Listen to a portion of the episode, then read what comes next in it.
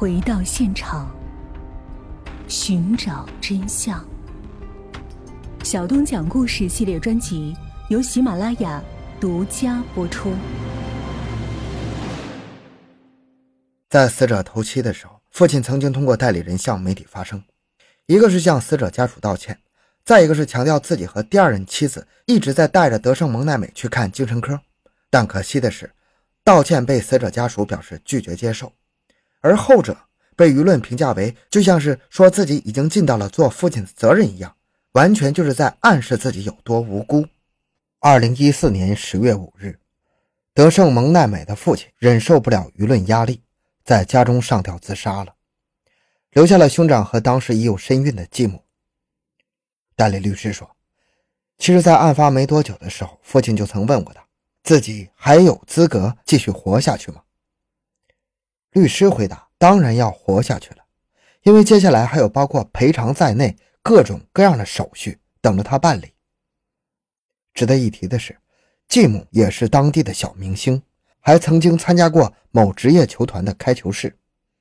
继母比父亲小二十岁，根据怀孕的月份推断，两人似乎是在母亲还在世的时候就已经在一起了。让我们先把时间轴往前拉一点，看看德胜蒙奈美的过去。二零一零年十二月，小学六年级的德胜蒙奈美在学校吃集体午餐的时候，曾经五次给同学的午餐里加入漂白剂、洗衣粉等等。他还曾经询问关系较好的朋友，要不要一起来做这件事儿。东窗事发后，即使整件事情闹得沸沸扬扬，但是生母仍旧利用市教育委员的身份把这件事给压了下来。德胜蒙奈美像变了一个人。从之前的开朗活泼变得经常不来学校上学，即使偶尔来到学校，也会受到全班人的孤立。当时的校长一直特别关心他，除了假期之外，校长每天都会给他的双亲打电话询问当天的情况，嘱咐父母要多和女儿交流。但是遗憾的是，父母似乎更在意自己的面子。说到生母，不得不提一下他担任市教育委员的一些引人深思的举措。二零零三年，长崎市发生了一起十二岁少年杀死四岁儿童的案件。在接受地方新闻采访时，生母表示，必须重视孩子的生长空间，让孩子能够接受自己真实的一面，这一点至关重要。二零零四年，佐世保市发生了一起小学六年级女生杀害同班同学的案件。当时，他的生母以教育人士的身份出现在全国发行的新闻上，他强调。教育不是一两年就能得出结果的，至少要花十年的时间来进行改革。就是这番言论，让他的童年十二月顺利成为了当地教委。只可惜，在自己女儿出事的时候，他就选择了利用权力来掩盖真相，完全把自己说过的改革都丢到了脑后。一位犯罪心理学教授表示，如果德胜蒙奈美将漂白剂加入同学的午餐时，有人肯进一步迈进他的内心，不是忙于掩盖真相，而是找出让他这样做的真正原因，或许会有截然不同的结果。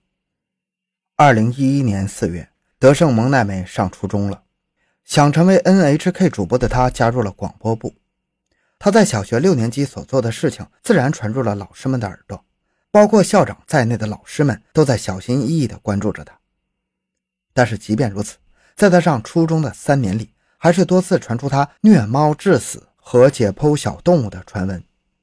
二零一二年，德胜蒙奈美产生了留学的念头，生母支持他的想法，还和他一起找学校。这一年，他还获得了钢琴比赛的奖项。但是，一年后，母亲就因为癌症去世了。父亲找到继母之后，也开始反对他留学，这或许也成了将他点燃的导火索吧。回到案发后，当时有不少专家都表出了自己的意见。意见主要分为以下几类：意见一，生母的死亡导致了德胜蒙奈美将手伸向身边的朋友，比如在青春时直面母亲死亡，让他强烈意识到死与生的意义，也让他对此产生了兴趣；再比如，他为了回应双亲对自己的期待，一直演出一个好学生，但是母亲的死让他压抑心中多年的欲望彻底爆发了。意见二。生活环境的变化对他产生了影响，比如独居会失去向人倾诉烦恼的渠道，这种孤独会逐渐转换成怨恨。再比如，青春期本来就很敏感，这种时候把他独自扔出去，只会助长他心中负面情绪的增长，使他越来越失去自控的能力。意见三：父亲快速的再婚，强烈的刺激了他。有一位记者在自己的著书里写道：“生母才刚刚去世，父亲就立刻去参加社交宴会，并当场向五位女性搭讪。身边的朋友阻止他的时候，他还很淡然地表示自己现在是独身了。”根本没有考虑到子女的想法。一位精神医生也指出，在类似生母这种关系特别亲近的人去世的时候，人很有可能在服丧期间失控杀人。父亲在这种时候选择再婚，完全就是一种心理上的虐待。这种做法深深地伤害了自己的子女。意见四，主要问题还是发生在德胜蒙奈美小时候。一个是高学历家族在育儿方面往往会存在着某些异常问题。一个是还是应该把观点放在德胜蒙奈美小学六年级时做的异常举动，因为很有可能是成长的过程逐渐侵蚀了他的内心，而当时的举动就是一个转折点。意见五是最有意思的，因为提出这个人的意见又是那位臭名昭著的食人魔佐川一正。佐川一正认为，从德胜蒙奈美想要肢解遗体的供述中，展现出了强烈的同性爱色彩。正是因为亲友，所以才想要肢解。考虑到父亲自尽造成的影响，德胜蒙奈美的精神鉴定时间被延长两次，从2014年8月11日一直进行到2015年1月16日。就连他的律师团都表示，少年案件里几乎没有因为做鉴定而两次延长时间。但是延长似乎对他本人不利，因为他本身的病情可能随着时间的经过而逐渐好转，最终。精神鉴定表示，他有完全刑事责任能力。二零一五年一月二十日，德胜蒙奈美去年用棒球棒殴打父亲的事情曝光，他也以杀人未遂的嫌疑被再次批捕。二零一五年七月十三日，长崎家庭法院作出判决，将德胜蒙奈美移送医疗少年院。审判长表示，被告患有严重的 ASD，也就是自闭症谱系障碍。还是希望不要施加刑罚，而是直接将他送到医疗少年院去改过自新。而地方检察厅则对此表示不满，甚至明确表示被告再次犯案的可能性非常大。地方检察厅一直希望能将被告移送回来进行正式的刑事审判，但是最终还是被家庭法院拒绝了。